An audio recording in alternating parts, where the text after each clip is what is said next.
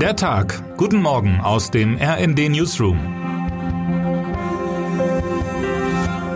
Es ist Freitag, der 21. April. Hatten Sie für heute eine Bahnfahrt oder einen Flug geplant, dann gehören Sie vermutlich zu jenen, die ihren Tag ungewollt umplanen müssen und entsprechend genervt ins Wochenende gehen. Einmal mehr bringen Gewerkschaften heute den Bahn- und Flugverkehr in Deutschland durcheinander. An den Airports in Düsseldorf, Köln, Bonn und Hamburg bekamen Passagiere und Passagierinnen gestern schon mal einen Vorgeschmack.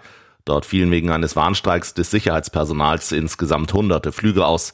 Der Flughafenverband ADV teilte mit, dass rund 45.200 Passagiere und Passagierinnen direkt betroffen gewesen seien. Am heutigen Freitag wird der Ausstand zudem auf den Flughafen Stuttgart ausgeweitet. Der Streit zwischen Arbeitgebern und Gewerkschaft dreht sich um Zeitzuschläge für Nacht-, Samstags-, Sonntags- und Feiertagsarbeit sowie Regelungen zur Entlohnung von Überstunden für die Sicherheits- und Servicekräfte. Der Schienenverkehr bei der Deutschen Bahn und Transdev wird heute zwar nur von drei bis elf Uhr bestreikt, die Unternehmen haben jedoch bereits mitgeteilt, dass die Auswirkungen auch am Mittag und Nachmittag spürbar sein dürften. Nicht nur, weil viele Fahrgäste ihre Reise auf die spätere Tageszeit verschieben, die freitags ohnehin schon überfüllte Wagen garantiert, Züge, die im Süden Deutschlands verspätet eingesetzt werden, benötigen allein von der Strecke her einige Stunden, bis sie im Norden die ersten Fahrgäste aufnehmen können. Die Aufregung indes ist trotz Wochenendverkehr und Großereignissen wie der heute zu Ende gehenden Hannover Messe dennoch relativ überschaubar, zumindest verglichen mit den vergangenen Ausständen des Jahres. Die Streikwelle in Deutschland zieht sich in die Länge wie ein Überseeflug. Irgendwann hofft man nur noch, dass endlich Schluss ist. Und vielen scheint trotz Behinderungen im Verkehr bewusst zu sein, in Zeiten der massiv gestiegenen Inflation sind Forderungen nach Gehaltssteigerung durchaus nachvollziehbar, selbst wenn es sich um Forderungen in lange nicht erlebter Höhe handelt.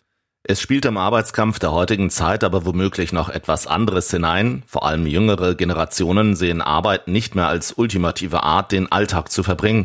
Sie ist aus ihrer Sicht eher nur noch ein Teil von mehreren im Leben. Der Begriff der Work-Life-Balance wird dabei gern herangezogen und diese Balance beinhaltet für manchen Arbeitnehmer inzwischen nicht mehr nur die Karriere im Job, es ist ein Sammelsurium an Wünschen, aus denen einer hervorsticht, ausreichend Freizeit zu haben. Man hat schließlich nur dieses eine Leben. Der Ruf nach weniger Arbeit und mehr Freizeit ist gar nicht mal so neu, wie RD Wirtschaftsredakteur Stefan Winter in seinem Essay schreibt. Einst wurde die Vier-Tage-Woche als Rettung für angeschlagene Unternehmen gefeiert. Inzwischen haben Arbeitnehmerinnen und Arbeitnehmer sie auf der Suche nach mehr Lebensqualität wiederentdeckt. Selten wurde mehr über Homeoffice, Work-Life-Balance und andere Annehmlichkeiten diskutiert. Doch wie realistisch ist solch eine neue Arbeitswelt? Es gibt vielversprechende Ansätze, doch am Ende muss das Ganze finanzierbar sein. Verstehen muss man aber vielleicht zuallererst die Ursache dieses Trends. Die Flucht in die Freizeit zeugt auch von der Sorge, im angeblichen Interesse des großen Ganzen über den Tisch gezogen zu werden, analysiert Stefan Winter.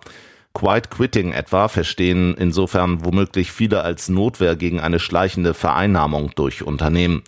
Auch die Bahn leidet unter Personalnot, was ihr im aktuellen Arbeitskampf keine gute Ausgangsposition beschert, wie RD-Wirtschaftskorrespondent Frank Thomas Wenzel in seinem Kommentar deutlich macht. Die aktuelle Lage mache die Gewerkschaft so stark wie niemals zuvor, schreibt er. Der DB-Personalvorstand dürfte ein verhandelbares Angebot bereits in der Schublade haben doch bis er es hervorholt, werde es noch einige Wochen und einige Streiktage dauern. Termine des Tages. 11 Uhr, die FDP beginnt ihren Bundesparteitag. Auf dem Programm steht auch die Neuwahl der Parteispitze um Christian Lindner. 18 Uhr, der 70. Bundespresseball steht unter dem Motto für die Pressefreiheit. Was heute wichtig wird. Achtung, Blitzer! Mit einem Aktionstag und deutlich verstärkten Geschwindigkeitskontrollen will die Polizei heute wieder für die Einhaltung der Höchstgeschwindigkeit werben. Und damit wünschen wir Ihnen einen guten Start in den Tag. Text Michael Pohl, am Mikrofon Tim Britztrup und Gisa Weber. Mit rnd.de, der Webseite des Redaktionsnetzwerks Deutschland, halten wir Sie durchgehend auf dem neuesten Stand. Alle Artikel aus diesem Newsletter finden Sie immer auf rnd.de slash der Tag.